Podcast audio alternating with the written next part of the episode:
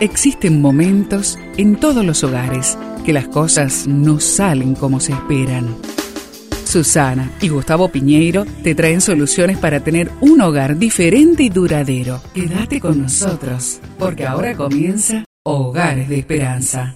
Pablo escogió a Silas y salió encomendado por los hermanos a la gracia del Señor. Hechos 15:40 este texto lo encuentras en la Biblia. Pablo y Bernabé eran líderes, buenos amigos, buenas personas, pero un día se pelearon y se separaron. Bernabé fue el único que creyó en Pablo cuando éste se convirtió. Juntos fueron en viajes misioneros y atravesaron dificultades y problemas. La causa aparente del conflicto fue Juan Marcos. La mayoría de las veces el asunto en sí mismo no es importante, sino quién tiene el control. Esto se da en las parejas conyugales, en las discusiones entre padres e hijos, en el trabajo y en otros lugares también. No es fácil mantener las relaciones durante años. Muchas cosas pueden dañarlas. Las humillaciones, interpretaciones negativas, la evasión, comentarios abusivos, olvidar algo importante, tomar decisiones sin tener en cuenta las necesidades del otro. La descortesía. La pelea de Pablo con Bernabé sucedió en los primeros años del ministerio del apóstol. Sin embargo, más adelante pide que le traigan a Juan Marcos. ¿Qué pasó? La respuesta está en la palabra madurez.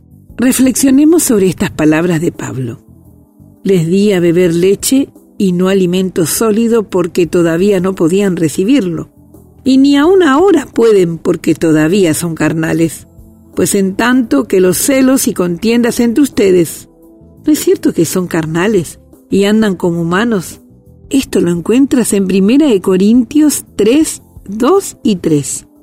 La pregunta es, ¿tú eres una persona madura o no? A lo que se refiere Pablo con carnal es muchas veces inmadurez. ¿Qué te parece si ahí en la familia hablan sobre la conversión de Saulo, que después fue Pablo, y la ayuda que Bernabé le brindó, pero que después Pablo parece que se olvidó? ¿Quién tiene la razón? ¿Quién tiene el control? Eso es lo que suele pasar en una discusión entre familia. Te invito a orar. Amado Dios, Padre Todopoderoso, ayúdame a actuar con madurez en los conflictos. Y te lo pedimos juntos en el nombre de Jesús. Amén.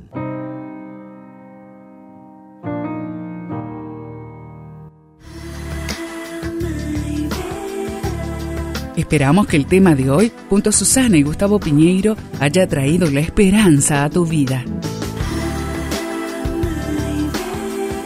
Si deseas ampliar este tema, seguí al Dr. Gustavo Piñeiro en Facebook y Twitter.